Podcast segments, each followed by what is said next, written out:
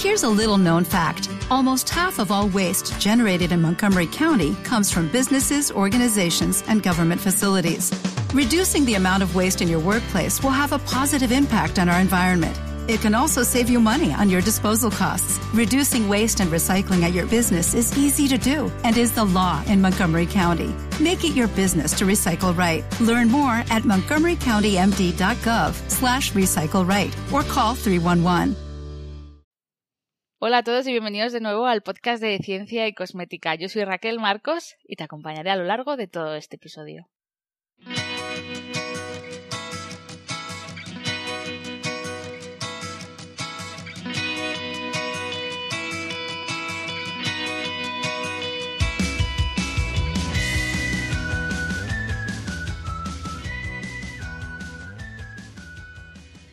Bueno, bienvenidos de nuevo. Nuevo mes, el mes de abril. Dejamos atrás marzo, que vaya marzo. He de decir que ha sido intenso por motivos personales y profesionales. Eh, pero bueno, ya ha pasado y, ya parece que viene la primavera, ¿no? Aquí por lo menos en Alemania ya estamos empezando a ver un poquito de rayos de sol. Es verdad que, que dicen que va a nevar otra vez. Esperemos que no. y nada, vamos a contar las novedades de, marzo que, que, han pasado, ¿no? Por mi, por mi vida, que creo que quizás a más de uno os interese. Si no me seguís en las redes sociales o en el blog, os cuento que el día 10 de marzo salió a la venta mi primer libro, Belleza Conciencia. Lo que nadie te cuenta sobre tus cosméticos. Un, un libro que ha sido editado por la editorial Planeta, por Martínez Roca, y del que, bueno, por fin, después de un año y medio largo de trabajo, pues ha salido a la luz. En muchas de esas entrevistas que te hacen después del libro me preguntan que para quién es el libro, ¿no? Así que voy a intentar describirlo aquí en mi podcast para todos vosotros cuál es el objetivo o el fin de, este libro. Cuando me propuse sacar un libro, que fue antes de tener contacto con, con ninguna editorial, pensaba en agrupar todas esas ideas o todos esos artículos que ya se habían publicado en mis redes sociales o en el blog para que fuesen más sencillas para, para el consumidor o para el lector de, de entender. Pero además lo que quería conseguir con el libro era poner un poco en situación todos los mitos, sobre todo cuando hablamos de la seguridad cosmética, de todos los mitos que tenemos eh, en las redes sociales, en Internet. Entonces, Belleza Conciencia es un libro que comienza hablando sobre la regulación cosmética. Porque sí que es verdad que durante todo este, este año de la pandemia hemos aprendido a identificar los tipos de mascarilla y la regulación a la que cada uno eh, pertenece, igual que hemos aprendido a identificar un, un, gel hidroalcohólico cuando es un virucida y cuando un biocida en este caso o un cosmético, creo que es interesante conocer un poco sobre cómo se regulan los productos cosméticos eh, en Europa, ¿no? Gracias a su propio reglamento, a la normativa y bueno, y contar un poco sobre el testado de los diferentes productos en las diferentes etapas de, producción. Entonces, Belleza Conciencia empieza con eso, con regulación. He de decir que es una, esos son unos capítulos muy, muy resumidos, hechos para que los pueda entender cualquiera y que no se, no se haga pesado a, a, la hora de leerlo. Y luego ya pasamos pues a lo que es el libro en completo, que va hablamos un poco de la piel para poder poner en situación otra vez cómo funcionan los productos cosméticos. Hablamos de ingredientes, obviamente, y luego hablamos de muchos mitos que, que afectan, como hemos dicho, a la seguridad. Tenemos miedo a usar productos que contienen aceites minerales, siliconas, sulfatos, parabenos, etcétera, ¿no? Y es verdad que podemos decir, bueno, pues por, por, problemas medioambientales decido no usar X ingrediente porque va con mi filosofía, ¿no? Pues al igual que un vegano decide no usar X ingrediente porque tiene un origen animal. Pero creo que es importante entender que tú puedes decidir no usar un producto o un ingrediente determinado por su origen pero no por miedo a que vaya a afectar a tu salud, ¿no? A que te vaya a derivar en, en enfermedades degenerativas, en apariciones de cáncer, etc. Entonces, esa es una de las partes que se resuelve en el libro y también, por otro lado, evidentemente, las falsas expectativas, o ya no falsas expectativas, sino pero tendemos a idealizar cómo va a funcionar un producto cosmético sin pensar que, bueno, producto llegará hasta donde llega la epidermis y tendrá efecto a nivel superficial, podrá atenuar ciertas manchas, em, puede protegernos del sol, pero no sustituye ni al paso, no nos rejuvenece 20 años atrás y tampoco sustituye, por ejemplo, pues una inyección de Botox, ¿no?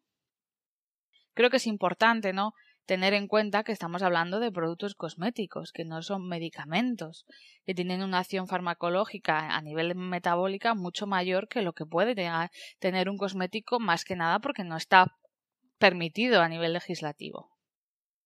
El libro también termina con hablamos un poco del funcionamiento del cabello. Suele ser una de las preguntas más demandadas de cómo funciona el cabello, el ciclo capilar, la caída capilar, los tratamientos químicos. Y bueno, pues todo esto lo desgloso en el libro de Belleza Conciencia. Creo que, que va a ser muy útil como, como aperitivo, ¿no? De, de toda la ciencia que hay detrás. Y para finalizar este, este libro, ¿no? cuando elegimos el título, yo estaba obsesionada con ponerle a mi libro Cosmética Conciencia, pero es verdad que no quedaba tan, tan chulo a nivel editorial. ¿no? Mis editoras Isabel y Virginia me propusieron Belleza Conciencia como título del libro.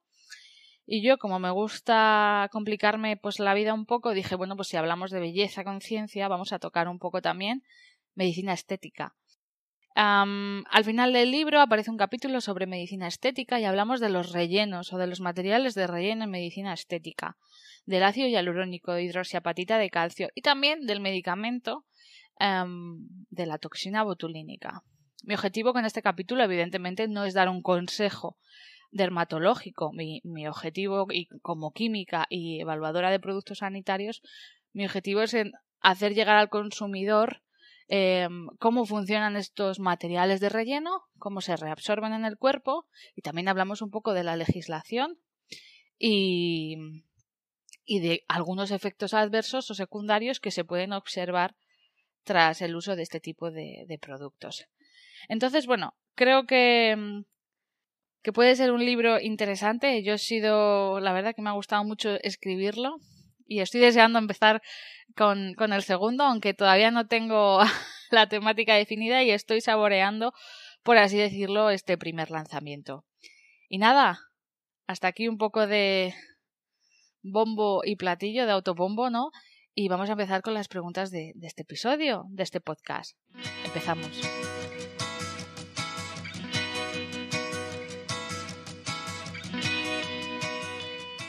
Bueno, una de las preguntas más recurrentes o mayor, yo diría que son dudas, ¿no? Son dudas acerca de los diferentes productos que existen en el mercado con derivados de la vitamina A. Es normal que exista confusión, porque muchas veces quien muestra este tipo de productos, sobre todo en las redes sociales, ni siquiera identifica que no estamos hablando de un cosmético, sino que estamos hablando quizás de un producto sanitario o de un medicamento.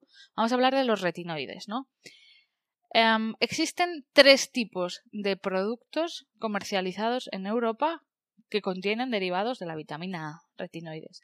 Productos cosméticos, productos sanitarios y medicamentos. Lo que se considera como el principio activo es el ácido retinoico.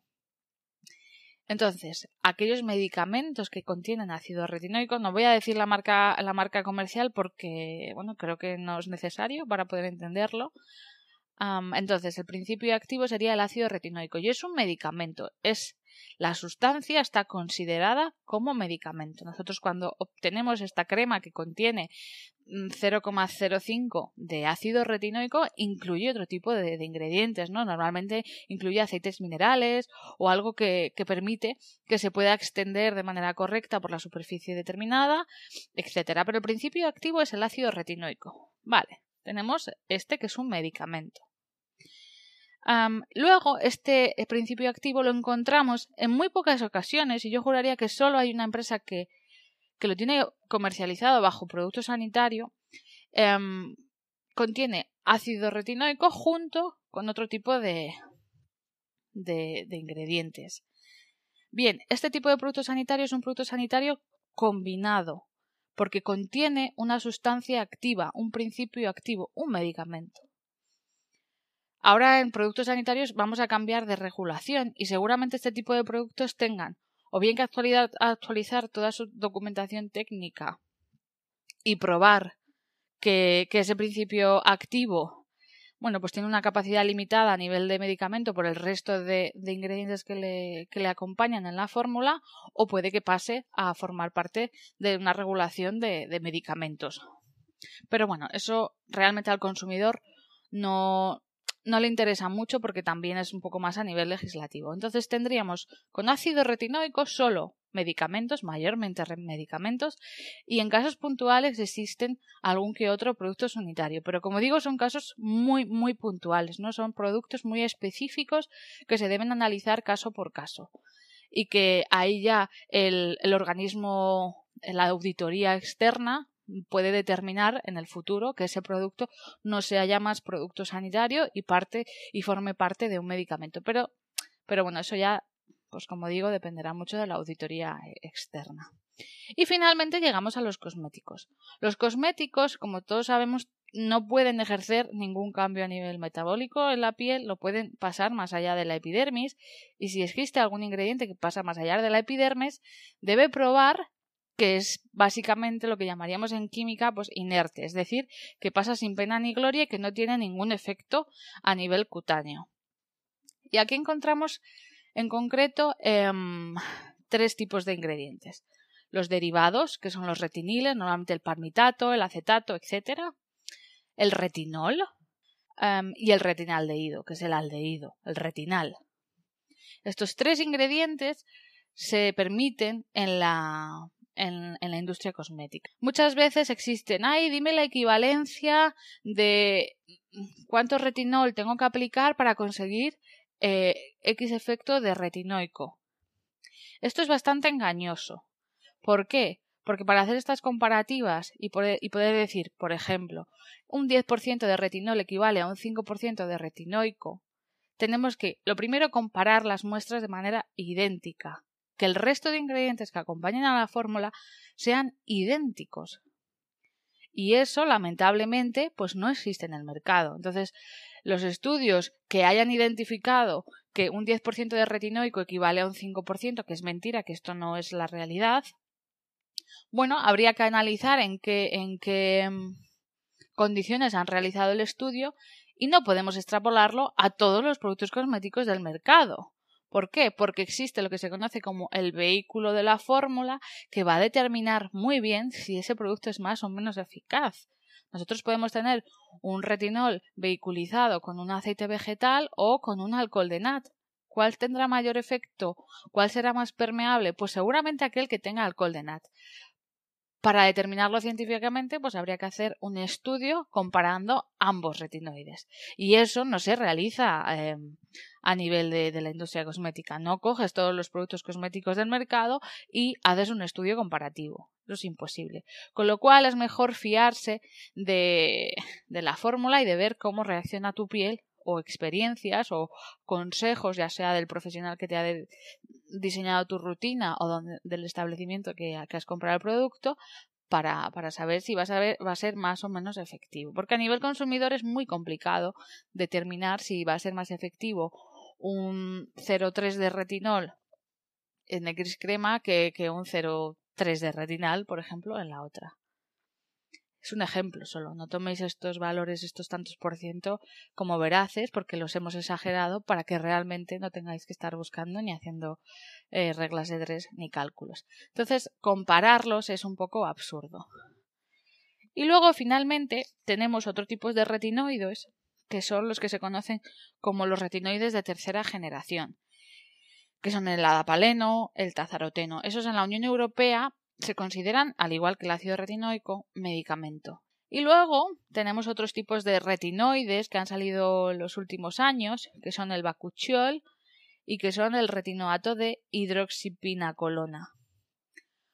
Sus estudios son muy preliminares, vamos a ser realistas. Puede que funcionen, pues no lo sabemos. Eh, lo que sabemos es que son seguros, pero ¿qué efecto tienen en la piel? No tienen esa evidencia tan sólida como el retinol, el retinal o el ácido retinoico. Así que, como mensajes para llevar a casa, como, como resumen, diríamos que todos los medicamentos son aquellos que contienen ácido retinoico. No hay ningún producto cosmético en el mercado que contenga ácido retinoico, porque el ácido retinoico se considera un medicamento. Segundo, los ingredientes que podemos encontrar derivados de la vitamina A en los productos cosméticos son ésteres de retinol, retinol y retinaldehído. Y, finalmente, encontramos otro tipo de productos, otro tipo de medicamentos o principios activos, como son el adapaleno y el tazaroteno, que también se consideran medicamentos. Bacuchiol y otros derivados como el retinoato de hidroxipinacolona, bueno, tendremos que esperar al futuro para ver qué nos dicen los estudios y la evidencia acerca de estos dos ingredientes tan novedosos.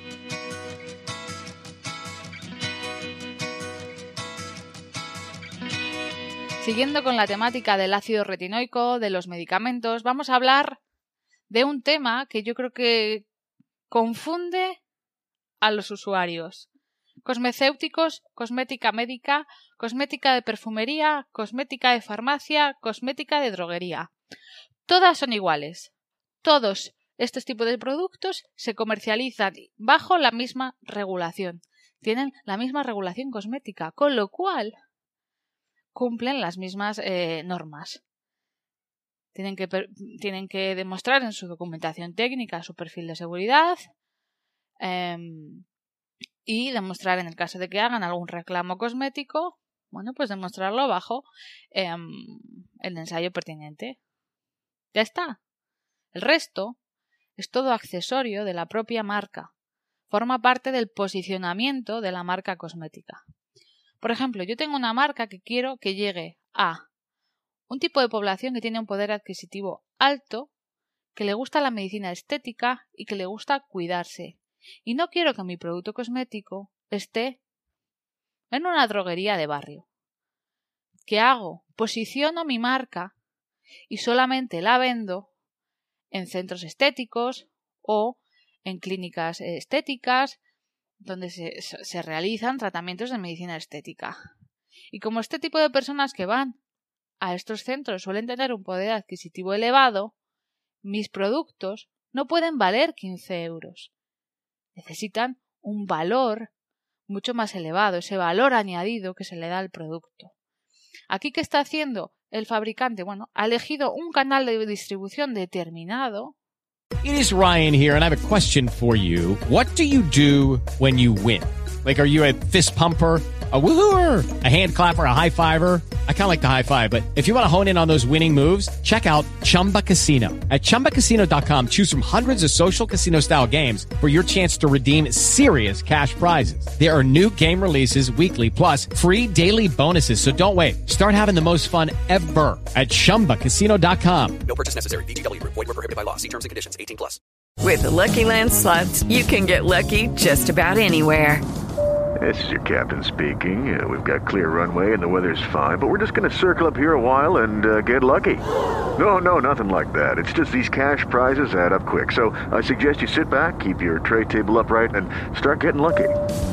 Play for free at LuckyLandSlots.com. Are you feeling lucky? No purchase necessary. Void where prohibited by law. 18 plus terms and conditions apply. See website for details. Le ha puesto un precio acorde al tipo de consumidor que va a esa clínica y que a lo mejor no le apetece, o sea, y que a lo mejor no le cuesta gastarse 120 euros en una crema, que para él es lo más normal, y posiciono mi producto cosmético en este tipo de centros. Como consumidor puedes decir, pues es que joder, qué injusticia ya, pero es que es una empresa privada y como empresa privada él decide dónde quiere posicionar su producto cosmético, el tipo de cliente al que quiere llegar y con ello el valor añadido que le quiere dar a ese producto. Luego tenemos otro, otra vertiente. Yo tengo un producto, pues una crema, que tiene una cosmeticidad buena, no funciona mal, y quiero que llegue al mayor número de personas posible. Quiero que tenga un precio asequible. Y como tengo muchos puntos donde puedo venderlo, puedo producir 100.000 unidades de golpe. Puedo permitirme un precio de 5 euros, pongamos. Y se va a comercializar en todos, em, los grandes almacenes o en los supermercados. Y va a llegar a todo tipo de público. Con lo cual, aquí tenemos otro tipo de estrategia, otro tipo de canal de distribución y otro tipo de grupo objetivo que queremos que compre esta crema. Todo esto no significa que sea mejor o peor ese producto. Significa que hay una estrategia detrás de marca muy potente. Con lo cual, lo mismo pasaría con el siguiente canal.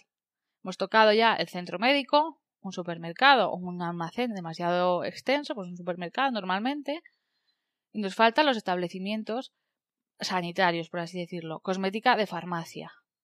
Estos productos, al igual que el resto, se comercializan bajo la misma legislación, tienen la misma regulación, pero el fabricante decide posicionar sus productos cosméticos en una farmacia. ¿Por qué? La farmacia lo que le da de extra al producto cosmético es un consejo más personalizado, sobre todo si vas a un establecimiento donde los farmacéuticos estén formados en demofarmacia o en cosmética, como lo queráis llamar. Entonces, ¿qué hace esta marca? Posiciona sus productos en una farmacia. ¿Por qué? Porque además el consumidor asume que todo lo de farmacia es mejor que lo que no es de farmacia, cuando realmente no es que sea mejor, sino que llevamos un consejo añadido. ¿Por qué? Porque si te fijas en los productos de, de cosmética de farmacia, sobre todo de hace un par de años, porque ahora mm, vemos que hay muchas marcas que venden en droguerías y en farmacia y son la misma, pero bueno, hasta hace unos años los productos que encontrábamos en una farmacia eran muy específicos para, para unas pieles mm, que no eran fáciles, ¿no? Que no eran fáciles de aconsejar. Un acné, eh, una piel muy sensible de los niños, etcétera. Entonces encontramos productos muy específicos para pieles muy específicas. Normalmente son productos unisex. Si te fijas en, cosmética de farmacia, no existen cosméticos para hombres y mujeres. Esto se destina más a droguería del que hablaremos ahora. Entonces, esos, esos eh, fabricantes de cosmética que deciden posicionar su producto en este canal de distribución, lo hacen ¿por qué? Porque sabe que el consumidor va a ir a comprar allí, va a permitir que se aconsejen por un profesional y se van a llevar un tipo de producto diferente al que si van a una droguería, o sea, perdón, si van a un supermercado y ellos mismos eligen la crema que se van a poner sin que nadie les aconseje. El valor añadido en este canal de distribución es la persona que está detrás aconsejándote sobre comprar una crema u otra en función de, de tu piel. Evidentemente, como en todas partes, siempre hay zonas donde te venden pues un cosmético que no va acorde a tu piel. Pero bueno, de manera general, hablando de manera general siempre, eh, bueno, pues este suele ser el enfoque de la cosmética de farmacia y por eso ciertos productos cosméticos se posicionan en este canal de distribución. Aquí los precios suelen ser un poquito más subidos, pero no son tan elevados como a lo mejor en un centro de medicina estética. Y finalmente pasamos a los grandes almacenes, a las perfumerías. En este caso podemos encontrar eh, productos cosméticos con un coste muy elevado, pero además le incluimos un envase bonito, un perfume en función de si es hombre o si es mujer quien van a comprar ese producto cosmético, porque la diferencia realmente solo está en el perfume. En ocasiones es solo el perfume, con lo cual el envase, la presentación, el olor, la sensorialidad. Normalmente este tipo de productos se posicionan en droguerías, en perfumerías, en grandes almacenes, que están acompañados cerca de donde tenemos las fragancias, colonias, etc. Es otro tipo de canal de distribución y con ello pues otro tipo de valor, otro tipo de precio. ¿Cuáles son más eficaces? Pues realmente la eficacia de un producto cosmético, como sabemos, no es algo que se contemple en la regulación. La regulación lo que quiere es que sus productos sean seguros. Y seguros son en todas partes. ¿Cuáles son mejores?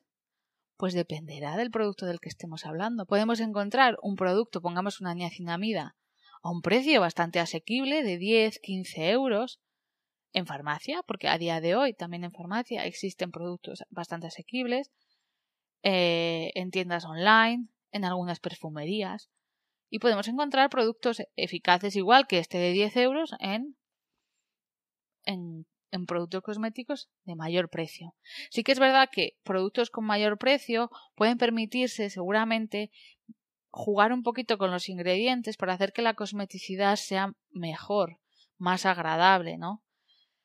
para que el cliente piense que evidentemente se han trabajado la fórmula por la que yo estoy pagando 120 o 150 euros. Mientras que si nosotros tenemos una textura un poquito menos cuidada, pero el producto nos ha costado 3 a 5 euros, lo que nuestro cerebro como consumidores piensa es, bueno, que puedes esperar, ¿no?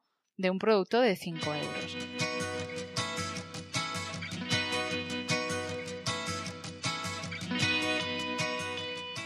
Y por último, algo que juega mucho, mucho en, en el precio final es el número de unidades, el número de unidades que, el fabricante decide producir. No son lo mismo mil unidades que diez mil unidades, ¿no? Nivel de coste de energía de la fábrica, pues es mucho más fácil producir mucho que producir poco. Es como cuando enciendes el horno, ¿no? Tú enciendes el horno. Es mejor hacer tres panes que solo uno, porque al final tienes que calentarlo todo. Otros factores que afectan en el precio, podríamos decir, ¿no? Vamos a resumirlo un poco y poner en contexto todo. El canal de distribución juega un papel fundamental. No voy a vender un cosmético de 3 euros en una clínica de médicas de medicina estética donde los tratamientos no bajan de 300 euros. No tiene sentido, no encaja con el contexto ni con el consumidor ni con el cliente que va a este tipo de centros. Con lo cual el canal de distribución juega un papel muy importante. La materia prima, evidentemente. La materia prima juega también un papel muy importante en lo que es en el coste del producto cosmético, pero yo, yo creo que no es el que mayor, eh, no creo que sea el actor principal del precio, del precio final del producto. Es verdad que podemos encontrar materia prima con más o menos trazas, con lo cual le dará una pureza mejor y, serán un poquito más elevados, pero no creo que sea el grueso ¿no? de, la fijación del precio. Canal de distribución, materia prima. ¿Qué más tendríamos? El envase. El tipo de envase es, em, puede ser brutal. Ah, podemos cambiar, puede subir 2-3 euros el tipo de envase que a ti como consumidor puede que no te diga nada, pero 2-3 euros de diferencia entre un envase multiplicado por 10.000 unidades, bueno, pues es un precio, es un precio eh, considerable. Entonces, el tipo de envase eh, es un factor clave. Si te fijas en muchos productos de, de, de, supermercado, encontramos la gran mayoría pues un tarro, ¿no? O un pump eh, muy sencillito, muy simple, que no tiene, que no tiene mucho más allá. El tipo de etiqueta, serigrafiado o una pegatina, etcétera. ¿Qué más juega en el precio final de un producto? Bueno, diríamos que la investigación, desarrollo e innovación. Hay empresas que, fabrican sus productos a terceros. Van a una fábrica que tienen unas fórmulas base y en base de eso eligen el producto cosmético que quieren hacer. Y hay otras empresas, bueno, pues ya más, más grandes, que tienen sus propios laboratorios de investigación en la propia industria. Ellos mismos lo hacen. Eso tiene un coste, tiene un coste porque hay profesionales también trabajando y, y bueno, y no todo lo que se investiga tiene, tiene buen final. Yo diría que, que solamente se ve el 10% de todo aquello que se investiga. Con lo cual, muchas veces, pues eh, podemos investigar sobre X tema y, y, no tener un resultado deseado, ¿no? ¿Es tiempo tirado? Bueno, es tiempo en el que hemos aprendido seguramente muchas cosas, eh, pero no tenemos un resultado final. Las patentes, ¿no? Las patentes son otro tipo de, de cosas que pueden jugar en el precio final del producto. Evidentemente, cuando encontramos una estabilidad de una fórmula determinada, al laboratorio le interesa patentarlo para que no se lo copien y realizan unas patentes en algunas ocasiones muy estrictas para que nadie copie. Y en ocasiones la patente es simplemente la mezcla de tres o cuatro ingredientes que aparece en tu INCI con un nombre súper raro. Pero realmente a lo mejor contiene glicerina, argireline y matrixil, por ejemplo. ¿Qué más puede encarecer el precio? Las certificaciones. Da igual, la certificación que más te apetece. Pero todas las certificaciones, todos los sellos, al final tiene que pagar el fabricante tiene que pagar para poder obtener este sello y esta certificación. Y eso va a encarecer el producto, el precio del producto, independientemente de que el producto sea mejor o peor y, o tenga una cosmeticidad mayor o menor. Da igual. Eh, la certificación hay que pagarla igualmente. Y luego, finalmente, evidentemente, el marketing y la publicidad. Lo que invierta esa, esa empresa en publicidad. A día de hoy, con el marketing online, el marketing digital y las redes sociales, es cierto que se pueden aprovechar muchas empresas que antes, por ejemplo, no podrían pagar un anuncio en una revista, un anuncio en televisión. Todo eso es muy caro, es tiene un coste muy elevado en publicidad. Y a día de hoy, con las redes sociales, cualquiera puede hacer promoción de su producto a un coste muy bajo, ¿no? Porque puedes empezar haciéndolo incluso tú como fabricante. Con lo cual, a día de hoy esto sí que es verdad que podemos decir que es importante si tenemos en nuestra cartera pues a influencers que nos cobran 20.000 euros por una foto o decidimos enviar los productos gratis a muchas influencers mm, de menores de, de 10.000 seguidores, de 5.000 seguidores, para que promocionen gratis nuestro producto. Esto es otro temazo que quizás sacaremos algún día en el podcast, ¿no? El tema de, cómo funcionan las redes sociales, los productos cosméticos y toda esta promoción gratuita, ¿no? quién sale beneficiado, el, influencer o la, o, la, empresa, ¿no? Pero bueno, a lo que íbamos, ¿no? El, en el coste final del producto, el marketing y la publicidad a día de hoy, pues no desempeña un papel tan importante porque como vemos la podemos hacer de manera pues muy básica, gratuita y tener mucha difusión, ¿no? En redes sociales. Solamente tenemos que crear una buena estrategia y asociarnos a perfiles que sabemos que va a levantar nuestro producto y quizás si podemos que sea a coste cero. Y finalmente, aunque yo diría que esto es raro que se cumpla, el salario y las condiciones laborales que queremos que tengan nuestros trabajadores en la empresa. Es decir, que el fabricante de la industria de, un producto cosmético piense en decir, ah, pues yo voy a subir el coste a mis productos cosméticos porque quiero que, que mis trabajadores pues cobren más de mil euros al mes. Esto evidentemente hay que cogerlo con pinzas porque habrá empresas que lo tengan en cuenta y habrá otras que no lo tengan en cuenta y no lo podemos saber. Así que bueno, como resumen, ¿qué diferencia hay entre un cosmecéutico, cosmética médica, cosmética de farmacia, de perfumería o de donde sea? Pues realmente el canal de distribución. Y a partir de ahí desenvolvemos todo. El cliente objetivo, las materias primas que vamos a usar, el envase, el marketing, etcétera.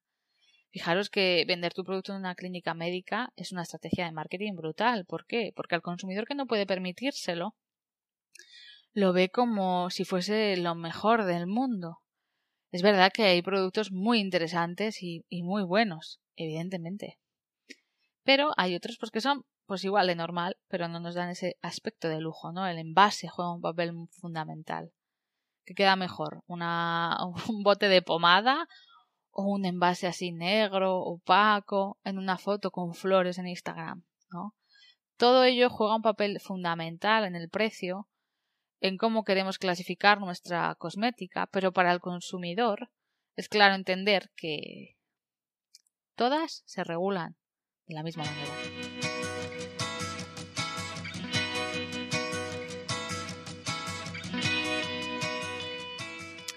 Y bueno, hoy como ves no hemos hablado de cómo funcionan ciertos productos, de radiación solar. Hemos, nos hemos salido un poco del tiesto, pero creo que es algo importante que el, que el consumidor entienda que el precio no depende de la calidad del producto. No siempre depende de la calidad del producto. Hay en ocasiones que sí, hay fórmulas pues yo diría que quizás eh, aquellos productos como son eh, la vitamina C pura, que es muy complicada de estabilizar y evidentemente pues si hay un fabricante que tiene una patente, pues es por algo. O incluso pues los retinoides de los que hemos hablado anteriormente. Estos dos productos son para mí quizás los más complicados de encontrar a un precio pues asequible y que funcionen bien. Vamos a ser honestos, ¿no? El resto, una crema hidratante, pues puedes encontrarla igual en, un, en que te funcione en cualquier sitio, ¿no? El precio pues no depende de, de la eficacia. Los protectores solares, lo mismo, da igual dónde compres un protector solar. Em, todos son iguales en términos de, de, seguridad y eficacia. Dependerá de lo que reclame el protector solar. Evidentemente, lo más interesante sería que fuese, por ejemplo, en este caso, SPF y que también tuviese protección de UVA. La gran mayoría de los solares lo tienen a día de hoy. Si eso lo tienen, pues, pues oye, no tenemos que, por así decirlo, desprestigiar a, a solares de, supermercado o con un coste más, eh, más bajo, no con un precio más elevado, más bajo, perdón. Así que nada, esto sería todo. Yo espero que os haya gustado esta charleta. En ocasiones me extiendo y puede que haya entrado en bucle, así que os pido un poco de perdón. Y nada, si tenéis cualquier sugerencia, si queréis que hablemos de algún tema en concreto a lo largo de todo el podcast de ciencia y cosmética, no tenéis más que mandar un email a ciencia y y bueno, y dejarme vuestra pregunta. Lo podéis hacer también en formato audio y así será un poco, bueno, más ameno y más entretenido para todos. Poco a poco iremos sumando preguntas a este podcast y, y dentro de nada a ver si tenemos a algún invitado de nuevo al podcast de ciencia y cosmética. Dime qué te ha parecido tanto en el post, en el blog, en redes sociales o mandándome un email. ¿Qué te ha parecido este episodio? Si has aprendido algo y nos vemos en el próximo episodio. Hasta pronto.